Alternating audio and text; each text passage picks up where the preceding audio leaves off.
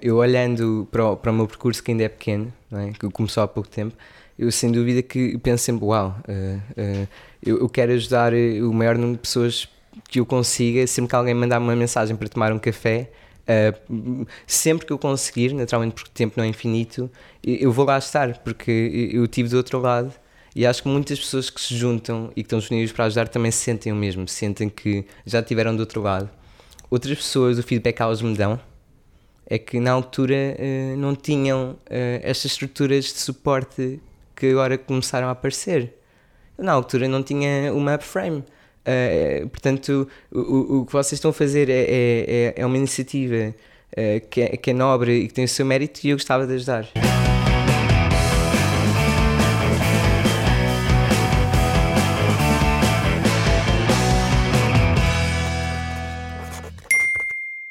Uh, Bem-vindos a mais um Bitalk, o podcast de negócios à portuguesa. Uh, o meu nome é Tocha, comigo tenho José Serra uh, e hoje o nosso convidado, o Malik Piara, founder da Upframe.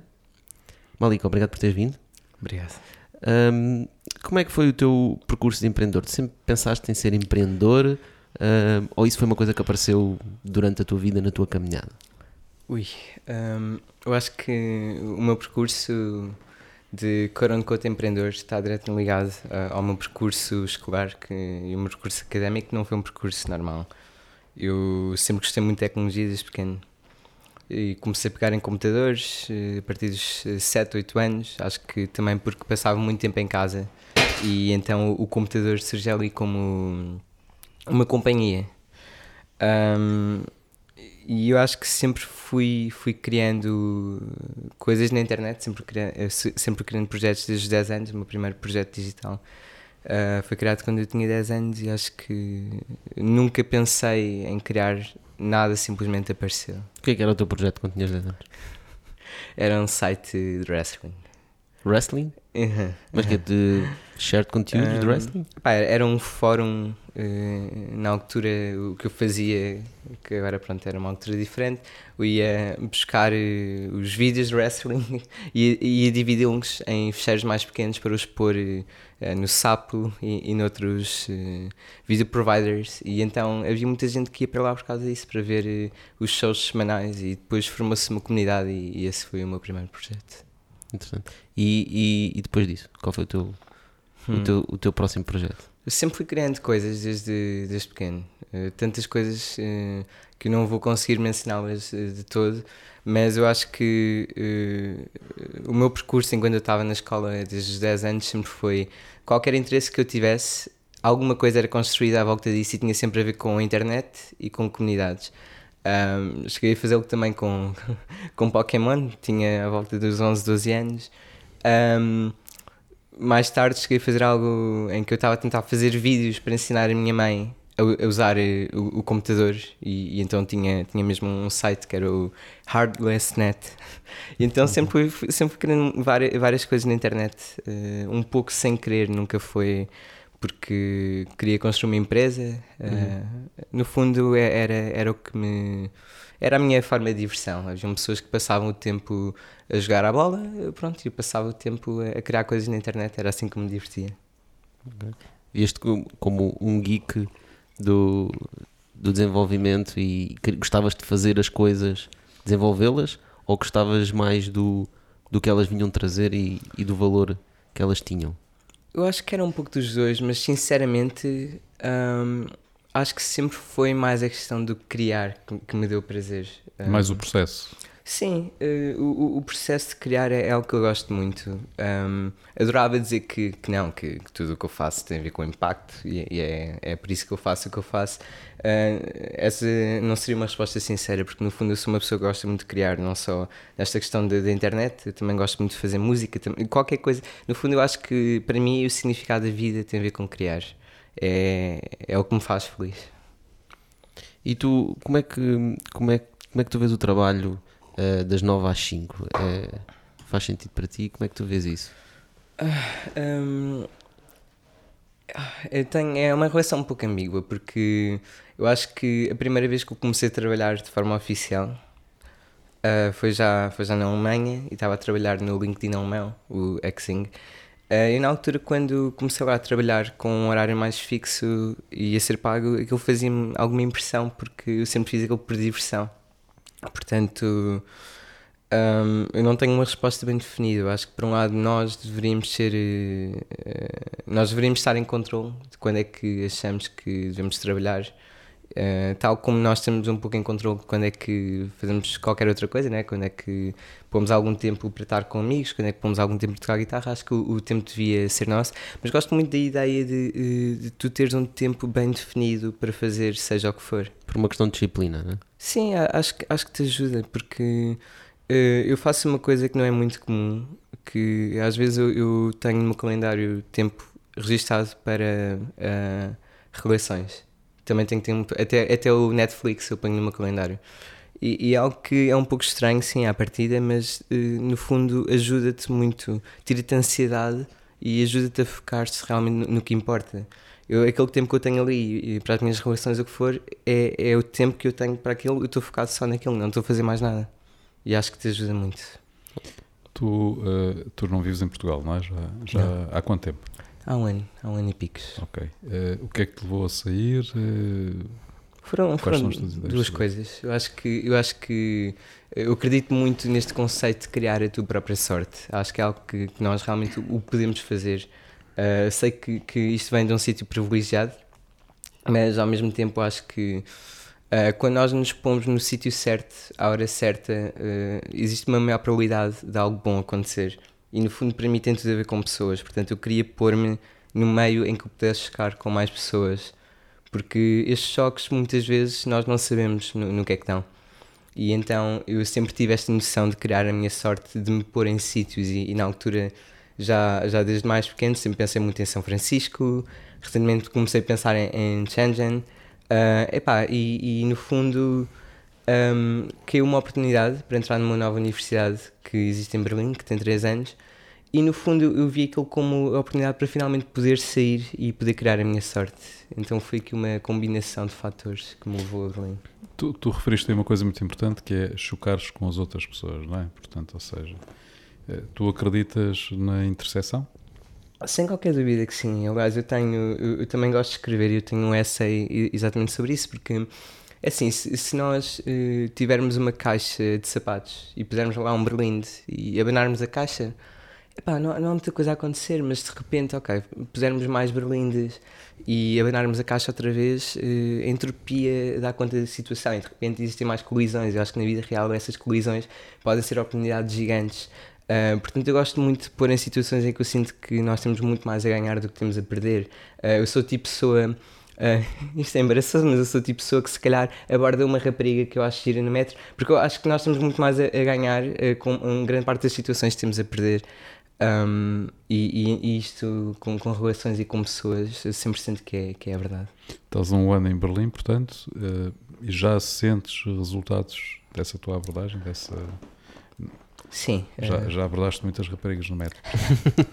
uh, uh, sim, também. Acho que a questão de Berlim é que é uma capital tecnológica, não é? Ou seja, qualquer coisa que nós tenhamos aqui a acontecer, uh, em Berlim acontece multiplicado por 10 ou por 100, não é? E, e, acho que às vezes até é um pouco desorientador, porque há tanta coisa a acontecer. Ao mesmo tempo, uh, sim, uh, sem qualquer dúvida que todos os dias há alguma coisa a acontecer em Berlim. E eu acho que cá em Lisboa uma coisa que nós podemos fazer, e cá em Portugal, é, é, é, pá, é irmos aos meetups, é pormos em sítios que nós nunca sabemos o que é que vai acontecer. Achas que existe um algum uh, preconceito das pessoas uh, enquanto se toca a relações? Portanto, às vezes as pessoas, especialmente na área de empreendedorismo e startups, fala-se muito daquela questão de pá, eu tenho uma ideia, uh, não quero partilhar a ideia com ninguém, a ideia é minha, alguém vai me roubar. Uh, o que tu estás a dizer é exatamente o contrário, né? Portanto, uhum. tanto a relações como, por exemplo, ideias para startups, uh, o que se deve fazer é aumentar os choques dos berlins e, portanto, falar com o máximo de pessoas possíveis. Sim. Tu sentes que em Portugal, em geral, as pessoas têm um bocado de receio de falar com as outras? Sim, é, é geral, não é português. Eu, eu, eu, pensava que era português antes de ter sido aqui e, e, a verdade é que eu chego à conclusão que isso é uma coisa universal. As pessoas geralmente uh, têm muito, epá, têm muito o, o, medo, por um lado, de ser, ser julgadas, não é? O que é que a outra pessoa vai achar. Por outro lado, naturalmente, têm o, o medo uh, natural de, de, que a ideia lhes seja roubada, o que for. Um, eu acredito exatamente no oposto. Aliás, eu, eu uh, há uns anos atrás tinha construído um programa de, de pré-aceleração com a Startup Lisboa e as pessoas que passavam por esse programa, com o Upframe também, uh, antes de entrar no programa sabiam que para entrar no programa tinham de estar confortáveis com a ideia de que a ideia delas pudesse ser roubada. O programa estava desenhado para isso. Elas tinham de entrar tanto confortáveis com, com o facto de um, ideias não servem de nada, são muito giras, toda a gente tem ideias, mas no, no fundo o que importa é a execução, não é? Uhum. E eu acho que uh, isto aqui uh, Estou a tentar aliar à, à, questão dos livros, eu acho que tem muito a ver com a informação. Quanto mais informação nós temos, uh, melhores decisões temos de fazer, não é? É uh, um pouco como na inteligência artificial. Quanto mais informação existe, quanto mais dados conseguimos ir buscar, melhores informações conseguimos um, tomar. E às vezes nem, nem, tem a ver com, com qualidade de informação, tem a ver com, com quantidade. Uh, existem, todas as pessoas sabem mais sobre, sobre alguma coisa todas as pessoas têm uma perspectiva. Uh, às vezes temos pessoas que são de outras indústrias não têm nada a ver com o que nós estamos a fazer. Uh, mas eu consigo sempre ver associações e, e, acho que o que eu quero dizer com esta conversa toda é que sim, que nós vamos falar ao máximo que conseguimos com pessoas e, e mesmo pessoas que nós sentimos que se calhar não estão relacionadas com a nossa área, acho que só temos a ganhar com isso. Acho muito interessante essa tua observação de comparar a inteligência artificial com a inteligência humana, não é? Uhum. Porque de facto é dado já como, como adquirido que para a inteligência artificial são necessários muitos dados, portanto, e, e, que ela tem que aprender, tem um processo de aprendizagem, portanto precisa de muita informação, muitos dados, processar muita coisa. Uhum. E, para, e para a inteligência humana parece que nós já temos a informação toda e temos opiniões e já e não precisamos de opiniões dos outros e não precisamos de feedback, quando de facto as coisas não são assim, não é? Portanto, a, a inteligência artificial só tem menos experiência. E o facto de ter menos experiência também lhe dá essa vantagem, ter a abertura total para aprender. É? Para aprender, para Mas, processar os dados e aprender. O ponto aí é a inteligência artificial, portanto, são algoritmos e, e é capaz de processar uma grande quantidade de informação. Para as pessoas existe aquele, uh, aquela fronteira de quando é que demasiadas opiniões são demasiadas opiniões e as pessoas, portanto, tu quando recebes opiniões tens que escolher também o que é, que é aquilo que tu queres absorver e queres seguir. Uhum. Porque quando falas com muitas pessoas tens muitas opiniões, opiniões diferentes uhum. e tu depois tens que seguir um caminho. E especialmente nas startups, tu às vezes tens uma ideia e vais falar com algumas pessoas que se uhum. calhar estão um bocadinho fora do meio, uhum. seja do meio de startup, seja do vertical que estás a tentar abordar, e a opinião delas uh, pode ir contra aquilo que tu se calhar deverias fazer, uhum. não é? é? portanto, como é que tu encontras o equilíbrio com tantas relações que tens, né? Tens que encontrar ali o equilíbrio. Adoro essa questão. Uh, acho que quando estavas a falar, eu lembrei-me do meu livro favorito, que é o Siddhartha. O Siddhartha, uh, aliás, valeu o prémio, o prémio, Nobel de Literatura ao Hermann Hesse e, e, basicamente conta a história de, de alguém que passa por eh, várias etapas na sua vida com quem aprende com pessoas diferentes, são mestres diferentes, uh, que vêm, vêm de sítios diferentes e têm conhecimentos diferentes. E acho que no fundo a lição desse livro uh, é que no final do dia só tu sabes. Aliás, nesse livro há uma frase que eu gosto muito que é temos, temos que nos preparar para estar preparados. Sim, uh, temos de, de, nos preparar para estar preparados. Um, ou seja, sim, uh, acho que uh, há pessoas que têm opiniões diversas e muitas vezes a maior parte dessas op opiniões não nos ajuda. Ao mesmo tempo, eu acho que não tem só a ver com a questão do, de, da opinião que elas têm e do falar, tem, tem também a ver com a questão do, do refletir não é? Porque nós, quando estamos a construir um produto, quando temos um, um, um mercado próprio, uh, uh, no fundo a nossa função é conhecer o mercado e conhecer o, o, nosso produto e os nossos utilizadores melhor do que qualquer outra pessoa. Então acho que esta uh, combinação do nosso próprio trabalho com o conversar com as pessoas, com o refletir sobre o, o, que elas dizem e depois perceber que no final do dia só tu é que sabes, no final do dia só tu é que. Tu é que decides, não quer exatamente, dizer que tu é que sabes, não é? Tu é que tens melhor. de decidir, tens Exatamente. essa responsabilidade. Tens essa responsabilidade de decidir o que é que é, não é? Exatamente, e isto, isto é muito importante porque eu, eh, a minha história, não é? Eu, eu, eu sou provavelmente a pessoa mais nova aqui entrevistada um, e eu sempre me peguei muito a mentores. Eu sou muito conhecido já no ecossistema, ou, ou, fui conhecido muito como o rapaz dos mentores, o rapaz dos mil mentores. E acho que no, no início eu pegava muito, ok, o que é que eles estão a dizer, e ia fazer muito isso. E à medida que fui crescendo, comecei a perceber muito esta questão de, ok, no final do dia só eu é que posso tomar uma decisão, porque eu tenho experiências uh, e, e, vejo o mundo de uma forma que mais ninguém consegue ver. Eu acho que todos nós temos essa questão, temos esta particularidade de conseguir olhar para o mundo de uma forma única, como mais ninguém o consegue ver. Achas que isso é uma, uma característica essencial para um, para um empreendedor? Hum. Ouvir os outros? Rodear-se de mentores? Eu não, eu não sei se é essencial. Não sei se é essencial, porque eu acho que isto também de, de, de criar produtos, de ir para o mercado, uh, existe uma série de fatores que nós não conseguimos controlar. Às vezes até é uma questão de sorte. É, é, o que é. Eh, existem muitos fatores que nós não conseguimos controlar. Às vezes vamos entrar no mercado, vamos pegar num problema que está a crescer. Um, agora, eu acho que se tu falas com pessoas e se as ouves, a probabilidade de ter sucesso é, é muito maior. Ou a probabilidade de não falhares uh, começa a aumentar. Quanto mais falas, quanto mais ouves, quanto mais absorves, uh, acho que maior a probabilidade. Tu, tu falaste agora uh, sobre a probabilidade de não falhares. Uhum. Uh, ou seja, uma preocupação de não falhar, no fundo, não é? Uh, quando existe muita, está muito em voga e há muitas opiniões que é importante falhar. Uhum. Portanto, como é que tu geres essa contradição? Epá, uh, eu acho que existem dois tipos de falhar. Existe a questão do falhar a curto prazo, o falhar Uh, eu aqui falo mais do falhar a, a longo prazo, na, na, uh, quase o falhar na vida, okay. seja igual o, o, o, que isso significa, mas eu, eu, eu, este, este cair, não é? Quando estamos a jogar futebol e, e, e, e caímos, não é? E, uh, acho que isso é o falhar a curto prazo e acho que isso é ok, acho que isso faz parte. Nós precisamos de informação sobre o que não fazer para nos conseguirmos adaptar e para mudarmos a nossa estratégia. Uh, portanto, eu acho que é importante falhar neste caso. Quando eu falo aqui do, do falhar, eu penso mais num, num, num, falhar a longo prazo.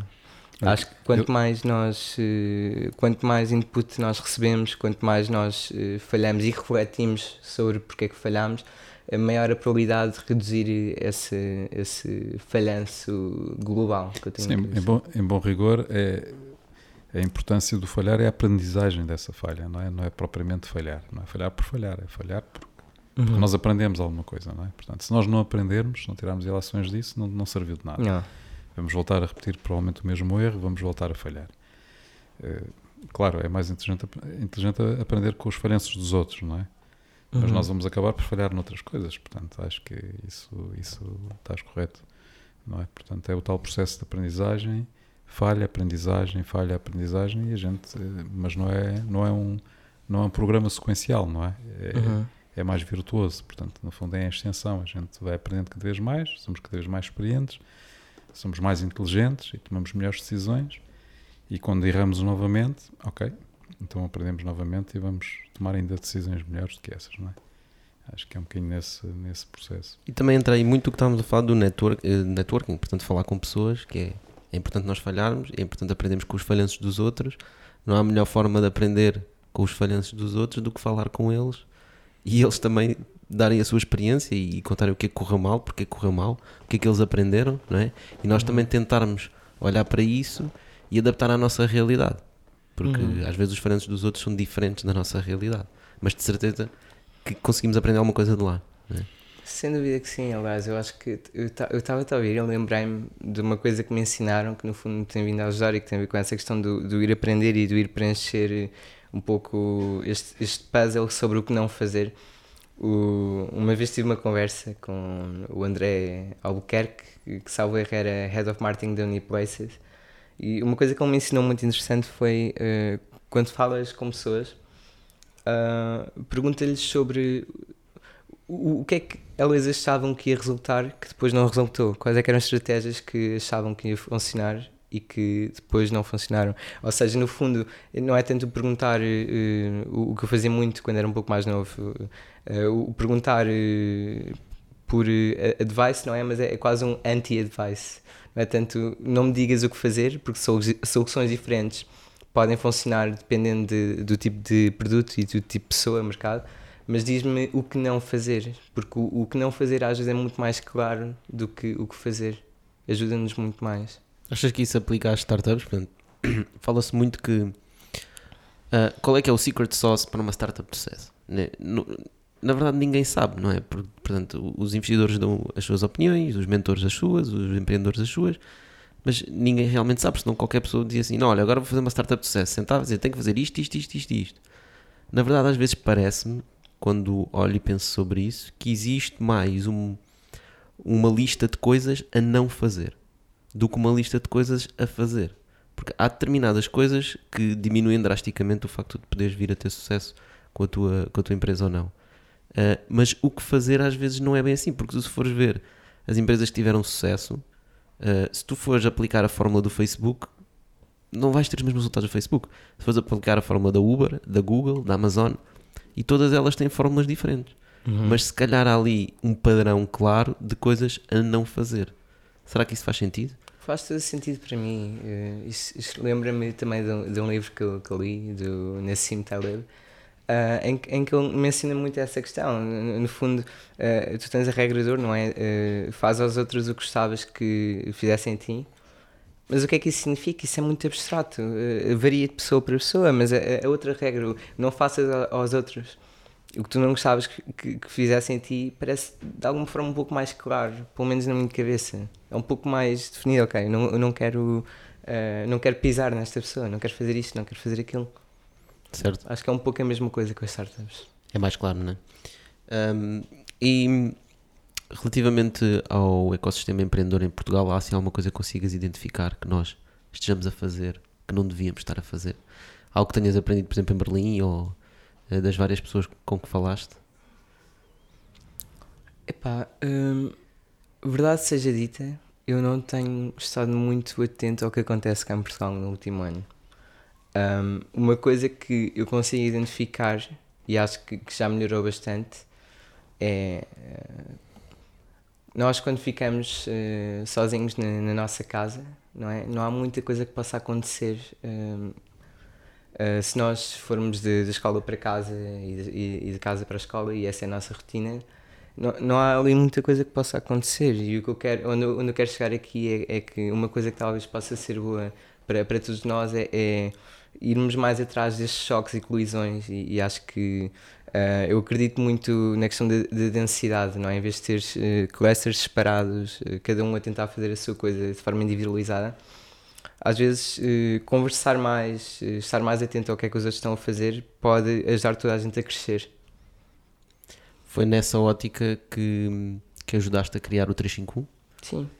O que é que é o 351? Sim, no fundo o, o 351 uh, eh, é, é, é, a comunidade uh, Startup Portugal. Uh, é, é uma comunidade de, de pessoas que façam parte ou que queiram fazer parte do ecossistema nacional uh, sejam fundadores, sejam investidores, sejam curiosos, uh, sejam jornalistas, pessoas que, que queiram, e, e incubadoras naturalmente. Ou seja, no fundo, a 35 nasce aqui para ser um pouco a marca uh, do ecossistema nacional criada por todos, ou seja, em vez de, de, funcionar como uma entidade que é criada de uma forma pronto, às escuras, num quarto qualquer, a ideia é que toda a gente possa contribuir e possa construir esta marca.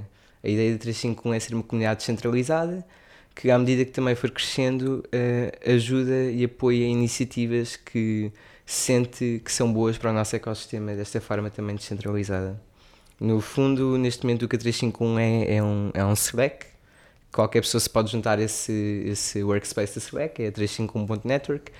E lá, pronto, como, tu também sabrás, existem vários canais. Existe o canal de emprego, o canal de eventos em Lisboa, o canal de eventos no Porto, Uh, e serve muito para tentar ligar mais as pessoas e fazer com que elas se encontrem e, e partilhem conhecimento.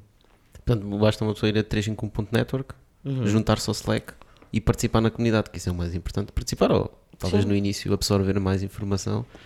Uh, e, já tens, e, já temos lá várias pessoas né, do ecossistema português. Um, o que é que tu achas que poderíamos fazer para. Ou qual é que é a barreira para não atrair mais ou atrair menos? E isto já falando um bocadinho de criação de comunidade, que é aquilo que tu sempre fizeste, uh, o que é que poderá estar a bloquear as pessoas de, da partilha, de juntar-se à comunidade? Eu acho que a primeira vez que eu fui a um meetup tinha 16 anos e eu passava semanas a agonizar sobre se devia ou não pôr-me nesse meetup. Uh, nunca o tinha feito, não é? Eu sentia, sou mais novo, não conheço este mundo, uh, vamos julgar porque eu não sei nada de JavaScript, uh, portanto tenho medo. eu lembro muito bem de, de, agonizar sobre se devia ou não ir. E depois, um belo dia, uma bela tarde, depois de ficar o dia todo a tentar decidir vou, não vou, vou, não vou, decidi ir. E quando eu fui, o que aconteceu foi que o community builder desse evento, da altura, uh, epá, dedicou algum tempo a falar comigo e, e, fomos todos depois de jantar ali no Salganha, Algalete. Uh, e, e, acho que essa questão de, de estar a falar com ele e estar a sentir, uau, eu sou um puto de 16, 17 anos e estou aqui e esta pessoa está-me a dar o seu tempo e, e destas pessoas todas está focada em mim Uh, acho que foi um pouco que mudou as regras do jogo para mim. Onde eu quero chegar aqui é que o que falta, na minha opinião, uh, tem a ver mais com estas coisas que não escalam. A relação pessoal, o um a um, o, o fazer novas pessoas que, que, que, querem entrar, sentir que é ok para elas entrar e, e mostrar-lhes que os estereótipos que ela tem na, na, na, cabeça sobre o que é que o ecossistema é, sobre o que é que este mundo é, se calhar não são uh, realmente uh, como as coisas funcionam. O, o, primeiro meetup em que eu apareci, os primeiros eventos em que eu apareci, uh, eu parecia vestido da forma mais formal possível, com camisa, com, com sapatinho. eu gosto muito de usar camisa, mas a questão aqui é, eu tinha. Eu tinha uma impressão diferente do, daquilo que era o, o, ecossistema e as pessoas que, que criavam tecnologia eu vinha da escola, tinha, uh, tinha muitas coisas na minha cabeça e, portanto, para responder à tua pergunta, eu acho que o, que nós temos de fazer mais é, é, dar mais a cara. Eu acredito muito em, em dar, uh, em pôr a tua cara uh, nas coisas, porque o, o, que isso faz é criar accountability e criar ownership.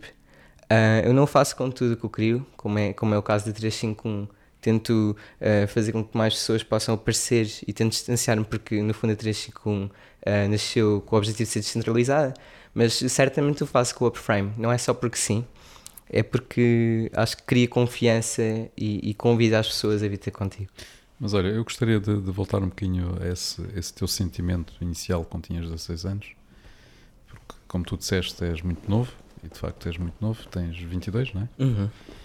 E ainda estás muito próximo dessa geração, não é? Portanto, de certeza que temos muita gente a ouvir-nos que é da tua idade ou são mais novos. E, e, gostava que tu partilhasses com eles o que é que é de facto importante nessa na vida deles neste momento. Uh, eles ainda não sabem exatamente o que é que querem fazer, mas uh, provavelmente se nos estão a ouvir é porque querem ser empreendedores. Uhum. E que passos é que tu lhes aconselharias? Uhum. Ou que que postura é que aconselharias que eles tivessem, para além de uma que tu já o disseste claramente, que é de ouvirem os outros e procurarem interagir e, inserirem-se em comunidades e participarem em eventos, mas para além disso. Eu tenho, eu tenho duas dicas na minha cabeça que são claras como água. A, a primeira é, é pá, criem, criem projetos, juntem-se a projetos eh, que sejam de alguma forma ambiciosos e que, e que vos dão eh, naturalmente prazer. Uh, podem ser uh, jogos, podem ser o que for, uh, não interessa. O, o, que interessa é que realmente vos dê prazer e que sejam ambiciosos e que vos ajudem a crescer. E, e, não interessa se mais ninguém percebe o que é que vocês estão a fazer. Criem projetos, criem coisas, trabalhem com mais pessoas. essa é, é, a primeira dica que eu dou. O que tu estás a dizer é: pá, pessoal, chega a ter ideias, uhum. de ouvir podcasts. Exatamente. Epá, chega a ter ideias, comecem a agir e a fazer coisas, não é? Façam. O que é que é o pior que vos pode acontecer? É não resultar. Exatamente. Faz outra vez, faz outra coisa. Exatamente. Portanto, essa é a primeira dica que eu dou. Uh, criem coisas. Um, pá, não, não interessa. Uh, podem ficar o ano inteiro com teorias do ah, sei lá o que, isto vai funcionar, não é? Comecem, cheguem-se à frente, criem, perguntem a vocês próprios como é que eu consigo começar isto hoje ou amanhã, mesmo que seja de uma forma um pouco manhosa, uh, façam-no, porque essa experiência do fazer vai-vos dar muito mais input do que uh, estas teorias de estar a ler. Uh, no fundo, quanto mais rápido vocês fizerem, mais rápido vão aprender e mais rápido vão poder continuar a fazer e chegar onde, vocês quiserem. A outra dica que eu dou, no fundo, está muito associada ao que eu já falei durante esta conversa toda, mas tem a ver com o rodear-se, o rodearem-se de pessoas que representam um pouco aquilo que vocês querem ser. Um, rodear-se de, rodearem-se de pessoas que uh, são ambiciosas e, e, que têm os valores em que vocês acreditam.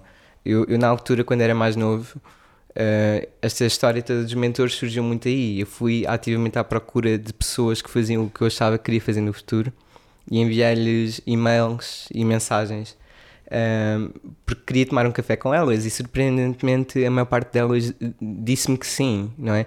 Eu, eu via-me com, 17, com 18 anos a tomar um, pequeno almoço na padaria portuguesa uh, num domingo uh, com um dos fundadores da Uniplaces e na minha cabeça aquilo, aquilo não fazia nenhum sentido porque é que esta pessoa me está a dar o seu tempo? Eu, eu não percebia, mas no fundo acho que um é maior do que zero. Vocês têm, têm muito mais a ganhar do que têm a perder uh, se forem enviar estas mensagens e se tentarem chegar a essas pessoas.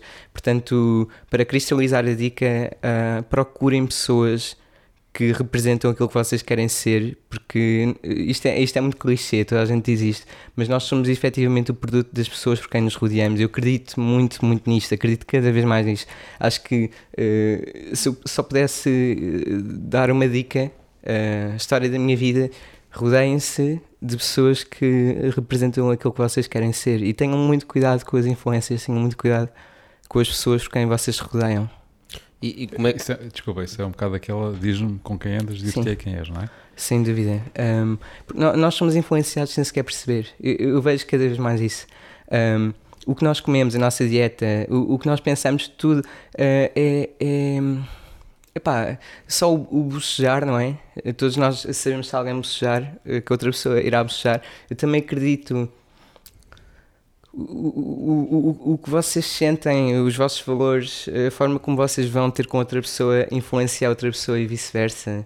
Portanto, procurem pessoas bem intencionadas, eh, com bom coração, pessoas que no fundo todos nós somos diferentes, mas procurem as pessoas que vocês sabem que são um pouco mais como eh, a pessoa que vocês querem efetivamente ser. E como é que procura essas pessoas? LinkedIn? Tudo, uh, tudo. Eu lembro-me muito bem, no outro dia, um, ehm, no outro dia, já foi há mais de um ano, tenho ideia que se chamava Ricardo. Um, ehm, eu li um artigo do Observador, por acaso estava no meu Facebook, sobre a padaria portuguesa e sobre a receita do pão de Deus. Eu não sei porquê. Eu, nem sequer, eu só sei que me entusiasmei tanto que eu procurei no LinkedIn uh, pelo nome desta pessoa. Eu já nem sequer me lembro do nome dele, sinceramente. É um pouco embaraçoso até. Mas eu, eu contactei no LinkedIn, ele convidou-me a ir lá à, Padaria Portuguesa Lab um, eh, para falar. Portanto, eu acho que nós às vezes temos medo, isto vem muito da escola. Uh, pelo menos para mim, temos medo de abordar as pessoas e, e de as dizer que nós a, a, as admiramos, porque achamos ah, aquela pessoa, sei lá, é ocupada. Sim. Mas no fundo, a experiência diz-me que são, pouca, somos pou, são poucas as pessoas que já ouviram alguém genuinamente dizer-lhes que, que, que as admiram. As pessoas ficavam surpreendidas. Uh... Portanto, a tua abordagem era isto com eles: epá, li isto sobre ti, achei muito interessante, estou entusiasmado, gostava de conhecer mais. Por acaso não tens 5 minutos para ir comer um pão de Deus à padaria portuguesa? É, é, é, é, eu acho que é isto, é, é seguir o, o, vosso instinto e não ter medo, porque um é maior do que zero. No fundo é isto, um é maior do que zero. Vocês têm sempre mais a ganhar do que têm a perder, portanto façam-no.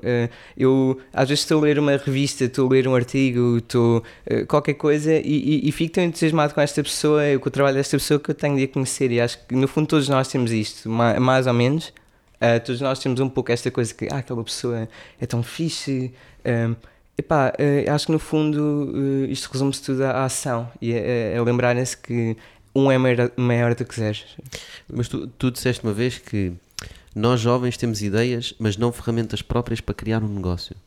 Uhum. Ui, isso já vai há algum tempo. Sim. Mas ainda, continuo ainda acreditas nisso? Continuo a concordar com isso. Acho que... Porquê que diz isso? Há falta de apoio? Falta de organizações? Ou que tipo de ferramentas é que estavas a referir? Eu acho que. Um,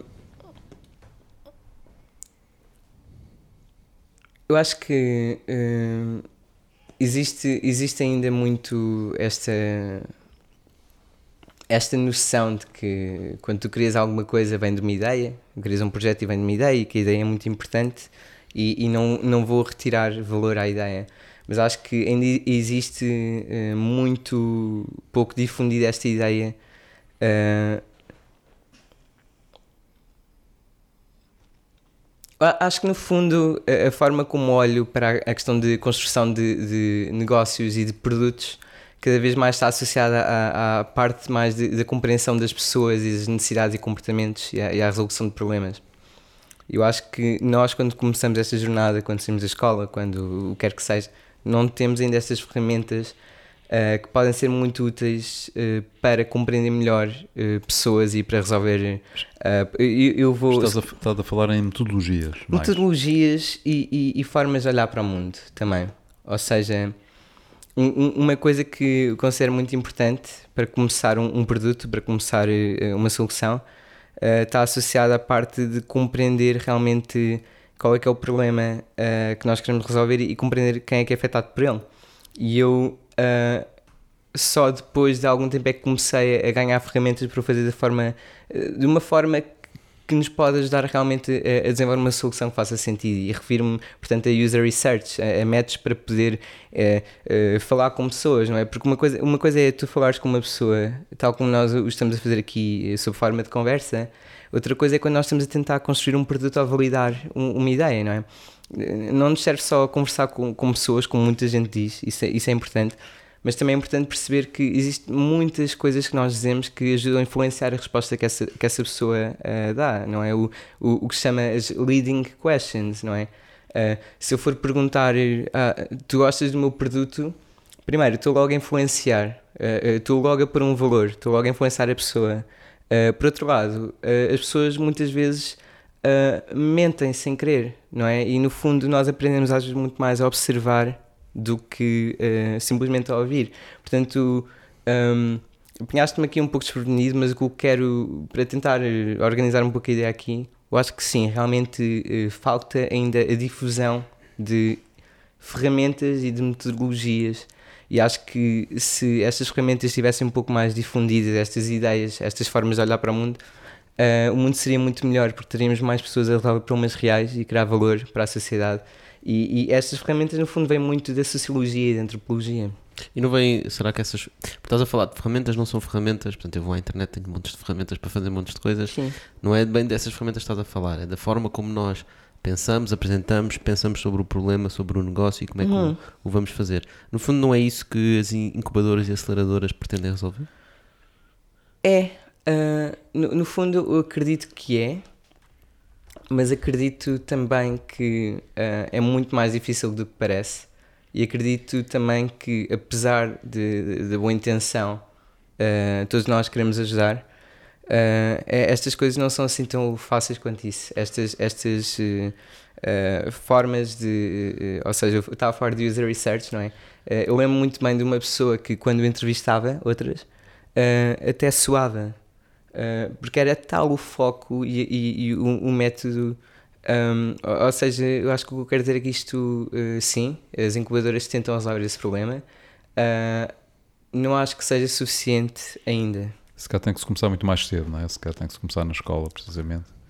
A ter, Sim. a ter abordagens diferentes daquelas que existem hoje atualmente, não é? Portanto... Sim, porque, epá, como é que eu ponho isto? Eu, no fundo, não estou a falar tanto de tecnologia, não estou a falar de, de hard skills associadas à tecnologia, estou mais a falar de, de, Não é bem soft skills, mas estas skills mais associadas à, à compreensão. Uh, à compreensão do, dos problemas e, e, e, das pessoas, não é? Isto vem mais de, salvo erro da, da, área da sociologia, como é que tu entrevistas uma pessoa da forma correta, como é que fazes perguntas, como é que não fazes. Eu vejo muitas vezes nos grupos de Facebook, isto é o que se vê todos os dias, é os questionários que no fundo estão estruturados de uma forma que não ajuda ninguém, não os ajuda a eles, não ajuda quem, quem os está a responder, uh, porque ainda não há esta sensibilidade, a sensibilidade ainda não está hum, espalhada esta, esta, estas metodologias e frameworks sobre como é que tu realmente fazes research da forma correta. Uhum. No fundo, o, o que estás a dizer também, uh, eu sinto é que quando uma pessoa vai apresentar uma ideia, ou vai falar com alguém para obter feedback, faz muito research sobre a ideia dele e as ideias que ele tem sobre isso. E se calhar, especialmente no início, ele deveria-se mais focar em tentar perceber que metodologias é que ele deve utilizar para obter, por exemplo, feedback. Portanto, em vez de eu andar a procurar o que é que há na minha área desta empresa, é como é que eu faço perguntas para obter o feedback certo. Como é que eu vou falar com a pessoa uhum. sem a querer influenciar com ideias que eu já tenho pré-concebidas? Como é que eu tiro informação valiosa dos erros que ele fez se ele trabalhar, por exemplo, na área? Estás a ver? Uhum. Portanto, e acho que as pessoas não fazem esse research. É a questão de que uma boa pergunta é já metade da resposta. É? Exatamente. É? Sim, e eu acho que isto é muito mais difícil outra vez do que parece. Eu próprio eh, já tenho esta sensibilidade, eu próprio, eu próprio também eh, muitas vezes não, não não consigo depois acertar, ou seja, isto é mesmo muito mais difícil do que parece. No fundo, parece muito simples, não é? Ah, fazer perguntas certas, estar atento a como é que nós fazemos as perguntas, tentar procurar uma forma de recolher feedback eh, que nos diz mais sobre como é que esta pessoa lida com o problema que tem e não tanto com a nossa solução. Mas acho que isto é um caminho que se faz fazendo. Quanto mais o fizermos, quanto mais treinarmos este músculo, melhor nos tornamos a compreender realmente o, o, o pronto, o, o, problema em si, não é? Eu acho que há uma história, uh, há uma história, uma andota, não é? Uh, famosa, associada ao Ford, e, e se perguntassem uh, às pessoas o que é que elas queriam, elas iriam dizer que queriam cavalos mais rápidos, não é? Uh, e no fundo acho, acho, acho, que esta andota está diretamente relacionada com esta questão, que eu acho que falta mais treinar as pessoas para uh, fazer user research e compreender os problemas e as pessoas e, e, e tudo o que esteja associado ao, ao que elas querem construir antes sequer delas o construírem. O nosso programa, na altura de pré-aceleração, era um programa que não era nada convencional por causa disso, porque as primeiras semanas não tinham nada a ver com o teu produto, tinham só uh, a ver com, ok, qual é, que é o problema que tu identificaste aqui? Uh, este problema tem tendência a crescer ou tem tendência a decrescer? Porquê? Existem dados, existe, existe alguma coisa concreta. Quem é que é afetado pelo problema? Ok, se o problema é real, um, como é que as pessoas estão a lidar com este problema? Porque se o problema realmente é real, as, as pessoas estão a lidar de alguma forma com este Já problema. Já tem alguma solução, portanto. Exatamente. Tem várias soluções. Mesmo que a solução não, não seja muito eficiente, mas este tipo de perguntas acho que devem surgir primeiro, sequer de, de um produto aparecer. E, e, no fundo, quando eu, eu, escrevi isso, provavelmente num contexto associado à Frame, na altura, vinha muito daqui. O que tu estás a dizer é que mais importante do que propriamente obter a opinião ou um ponto de vista é tentar perceber o que é que está por trás disso. Ou seja, qual é efetivamente o problema que a pessoa tem ou que determinada instituição tem e, e, e, e conseguir perceber que, que uma deriva da outra, não é? Portanto, ou seja, às vezes as pessoas formulam ideias, eh, desejos, opiniões que na prática não são as boas soluções para o problema que efetivamente tem, não é? Uhum. E, e, chegar lá ao fundo do problema, identificá-lo, é muito difícil. É muito difícil. Eu próprio ainda. Porque às vezes há falho. falsos problemas no meio disso, não é? Uhum. Portanto, não é questão verdadeira, não é o problema real. O problema ainda é mais fundo, não é? Uhum. Isso é verdade. E estavas a dizer que, no fundo, foi num contexto da upframe, não é? Uhum. Queres explicar um bocadinho o que é upframe, o que é que faz? Sim, um, é assim, a Upframe, o que ela é hoje, não tem nada a ver com o que a Upframe era no passado. E então muitas pessoas, uh, até ouvir este podcast que já tinham ouvido falar da Upframe, não saberão o que é que a Upframe é. A Upframe nasceu muito no contexto, tinha 18 anos na altura, e nasceu muito este contexto, ah uau, estou a tomar café com esta pessoa super ocupada, porquê? Um, e, e, na altura comecei a pensar, ah, uh, quão ficha que era se eu pudesse usar esta hora desta pessoa, o fundador do Uniplaces, se pudesse usar esta hora para ajudar mais pessoas como eu. Porque eu depois comecei a perceber que eu não era o único entusiasmado que queria criar coisas. Uh, e a Prime nasceu assim, sem querer. No fundo, nasceu com este desejo que eu tinha de pôr pessoas mais novas como eu numa sala e dar-lhes tudo o que elas precisassem para poder construir produtos que pudessem realmente influenciar uh, as pessoas à sua volta de uma forma positiva. Então a Frame nasceu como uma organização de estudantes para o empreendedorismo, nasceu com programas de pré-aceleração um, que funcionava na Startup Lisboa. Nós sempre trabalhámos muito com a Startup Lisboa. Aliás, não estaria cá hoje se não fosse a Startup Lisboa. Um, e então nós tínhamos este, este programa de seis semanas que, e vinham mentores que passaram pelo Spotify, pela Tesla, vinham uh, mentores que tinham fundado startups como Uniplaces e, e, e, todas as semanas uh, vinham lá, iam lá para ensinar um pouco do que eles sabiam sobre uh, user research e sobre como é que tu constróis um, um produto da forma correta. Uh, porque existem formas melhores e outras formas piores de, de construir um produto. A Frame agora já não é isso. A Frame, no fundo, continua a ter, o, a ter a mesma essência, que nós queremos continuar a ajudar eh, pessoal que está numa fase inicial a poder construir o seu produto e a poder eh, desenvolver esta forma de olhar para o mundo, mas nós fazemos de uma forma digital. Uh, isto uh, surgiu porque eu mudei-me para Berlim Uh, eu não podia, por mais que quisesse, construir programas em todo o mundo. Uh, tentei na altura fazer mais coisas em, em, Portugal, ir para o Porto, tínhamos talks mensais todos os meses. Agora, a Upframe é uma plataforma tecnológica, tal como o Twitter é uma plataforma tecnológica.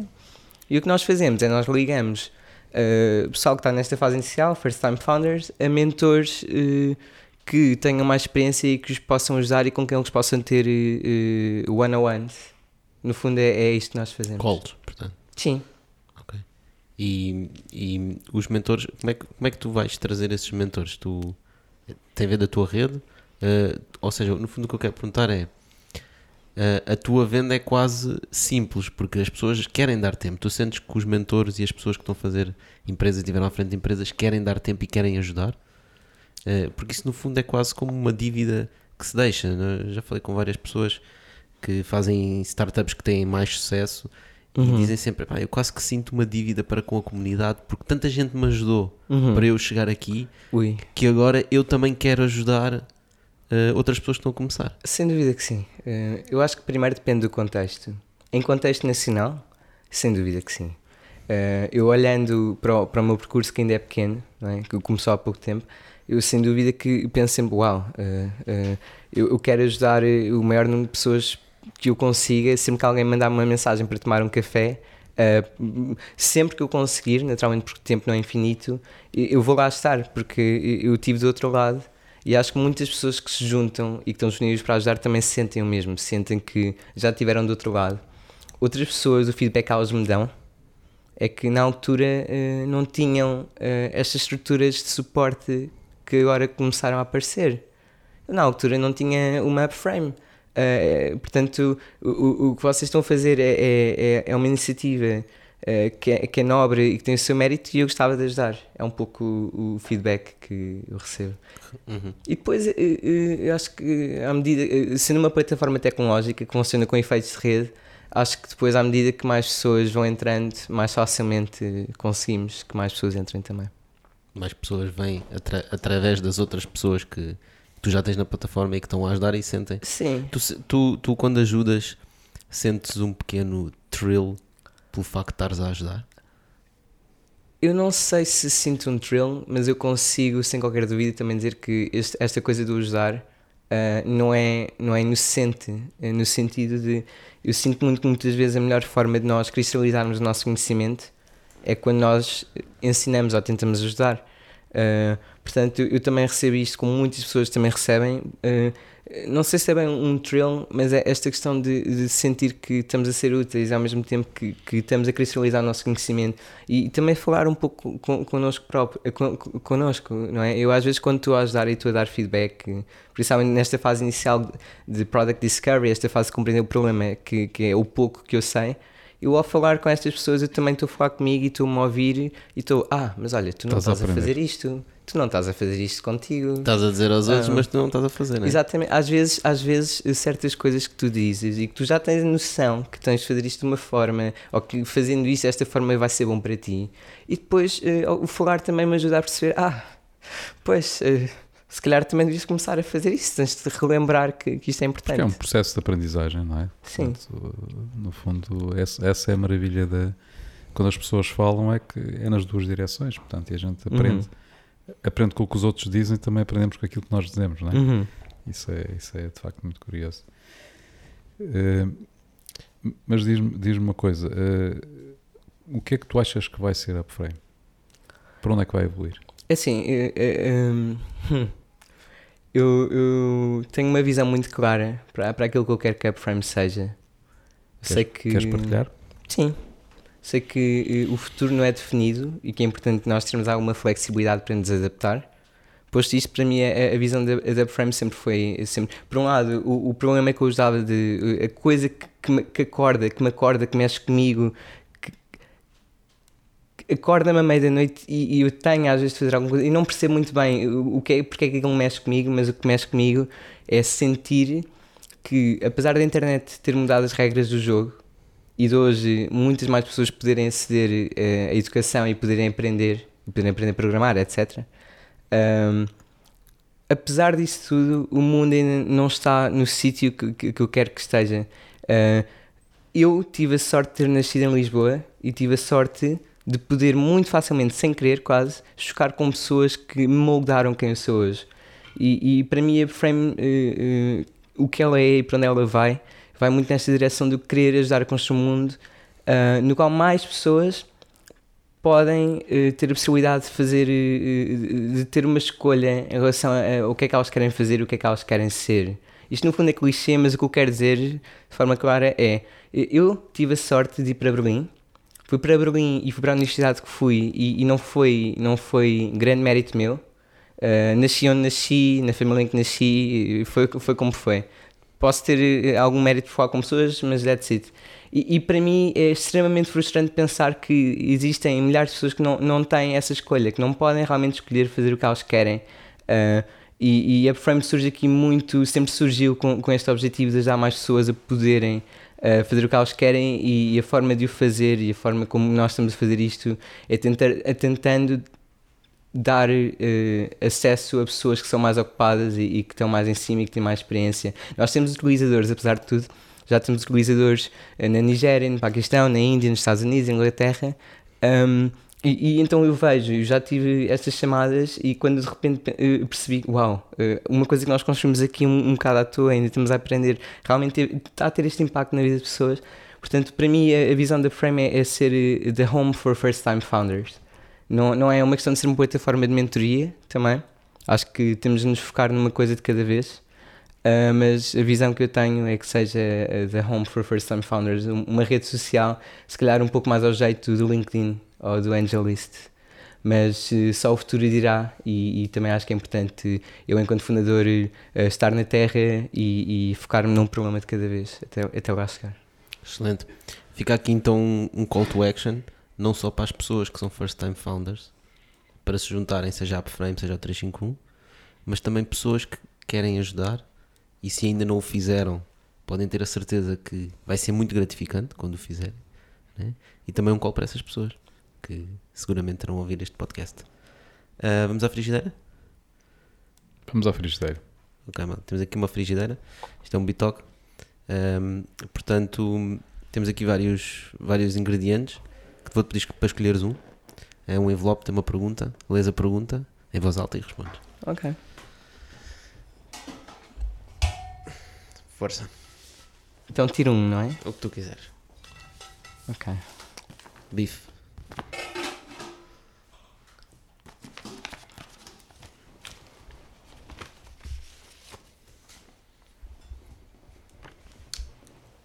Ui. Lê em voz alta, se achou? Uh, se pudesses levar alguém para uma escalada, quem levarias? Hum. Eu acho que o mais engraçado é que uh, a pessoa que eu tenho na cabeça, se calhar é alguém com quem eu já fui escalar. Isto, isto, também tem outra particularidade na qual eu já vou, já vou entrar, mas se eu pudesse levar alguém para uma escalada, seria sem dúvida na minha cabeça a primeira pessoa que saltou. Foi uma pessoa que eu admiro muito, que é o David Dias. O David Dias é, é português, eh, vive em Zurique e, e na altura uh, é, foi este rapaz que, que eu descrevi que era o community builder uh, e que organizava o primeiro evento JavaScript uh, no qual eu, eu fiz parte. Um, epá, ele é uma pessoa excepcional, estudante técnico, foi alguém que, se alguém que moldou quem eu sou hoje mais e me influenciou mais foi, foi o David. Foi ele que me disse no início que um é maior do que zero e foi ele que me fez ir uh, aos eventos e, e, acho que no fundo isto serve para dizer o quê também? É uma pessoa que neste momento está a trabalhar uh, no IPFS, que é um protocolo web que tem o objetivo de substituir o HTTP e trabalha na Protocol Labs, uh, que é uma empresa que no fundo desenvolve protocolos e tem uma coisa que é Filecoin. Uh, mas não vou entrar em detalhes, no fundo o que eu queria dizer aqui, que acho que é o mais importante, é que nós às vezes olhamos e admiramos pessoas que estão lá, sei lá, Elon Musk, o que for, Uh, eu pessoalmente não me identifico muito com isso, não me identifico muito com admirar o, o inalcançável, admirar aquilo. O, o, as pessoas que eu admiro são pessoas que estão mais perto de mim, na minha vida. Um, e acho que todos nós temos pessoas que estão relativamente mais perto de nós e, e se nós temos, podemos encontrar e podemos tentar chegar a elas e acho que isso faz muito mais por nós e para os outros. Tem resultados mais imediatos, na verdade, não é? Tem, e é diferente. Mais uh, realista. Isto, há pessoas que acham um pouco estranho. Uh, eu não acho. Eu, o meu fundo de ambiente de trabalho, uh, no fundo, é a fotografia dele. E a fotografia de mais algumas pessoas que impactaram a minha vida nos últimos anos. E ele gostou, no fundo, do meu ambiente de trabalho, porque eu olho todos os dias para aquilo e lembro-me: este é o tipo de pessoa que eu quero ser. Excelente. Muito bem, mano. Olha, muito obrigado. obrigado por teres vindo. Obrigado. Uh, teres partilhado as tuas ideias, as tuas experiências. Uh, espero que tenha sido muito útil para pessoas que nos estão a ouvir, seja pessoas que sejam first time founders, como já disse, ou pessoas que queiram entrar mais e ajudar mais a comunidade. Acho que temos várias ferramentas em Portugal e várias comunidades que estão a nascer e que existe essa oportunidade.